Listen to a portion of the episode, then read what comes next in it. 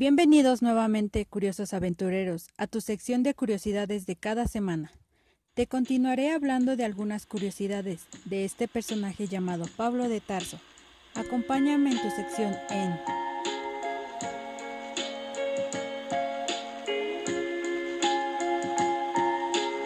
Aventureros del pasado.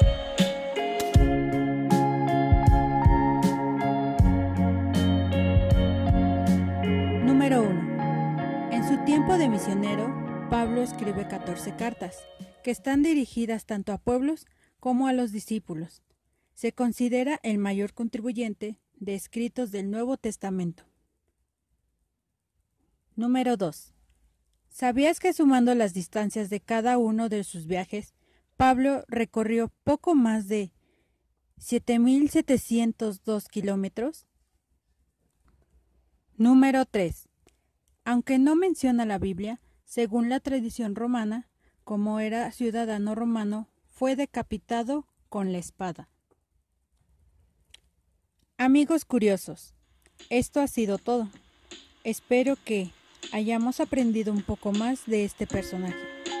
Recuerda seguirnos en Instagram y no te pierdas cada semana más curiosidades en Aventureros del Pasado.